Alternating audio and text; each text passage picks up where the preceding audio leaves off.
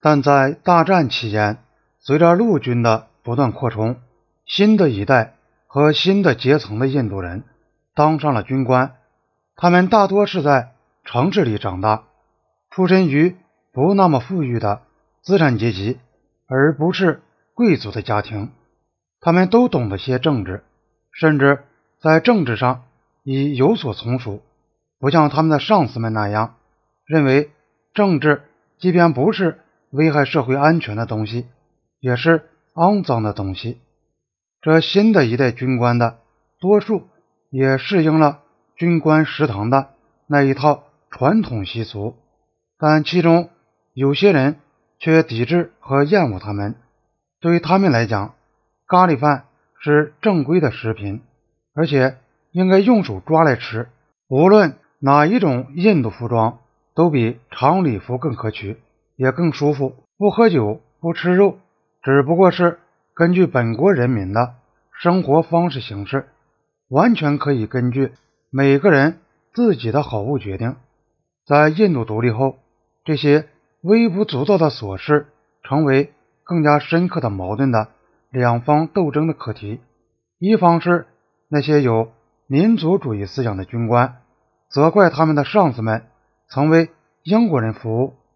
也瞧不起他们处处模仿过去统治者的那副样子；另一方就是像马内克肖那样的人。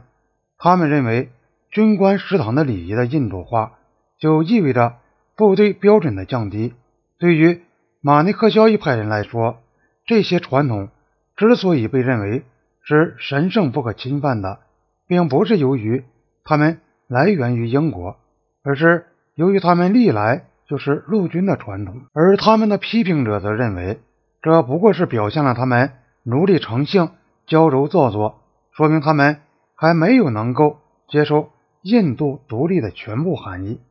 考尔本人虽然属于较老的一代，但在精神上却倾向于具有更多的民族主义色彩的较年轻的一代。他在自传中说明，他很早以前就不喜欢英国人，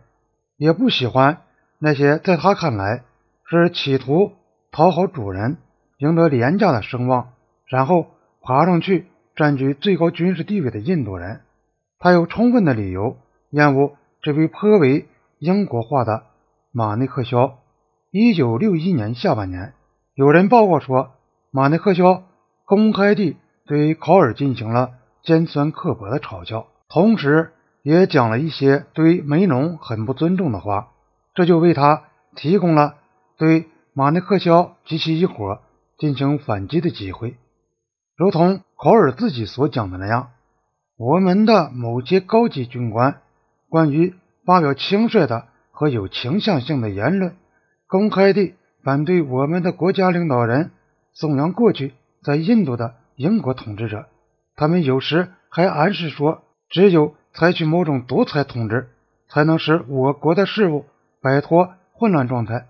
我了解到有关少数高级军官反国家的。轻率言论的具体案情，其中有些话是当着外国人的面讲的。我把这些情况书面报告了塔帕尔将军，他转达给国防部长，国防部长又上报给总理，于是就组成了一个调查委员会来审理对马内克肖的指控。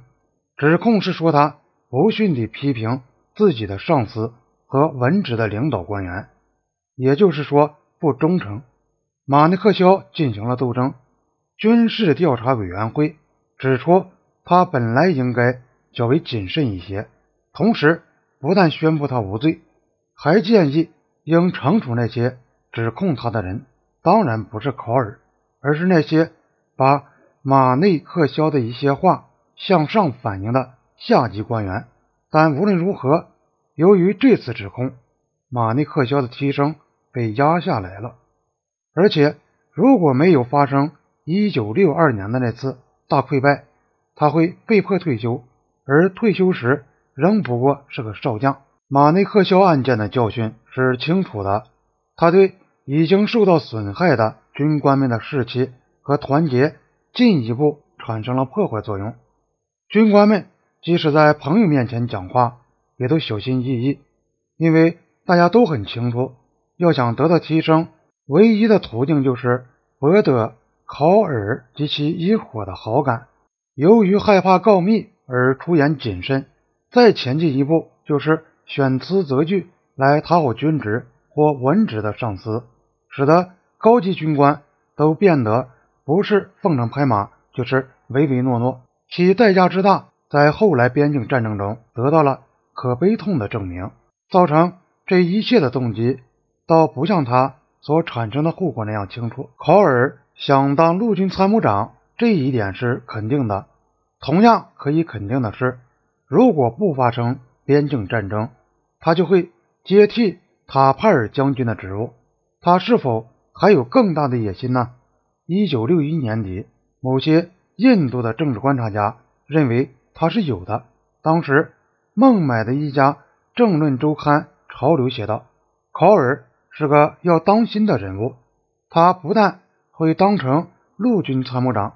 终有一天，他甚至会当成印度的总理。但提出这种预言的思想是含糊的。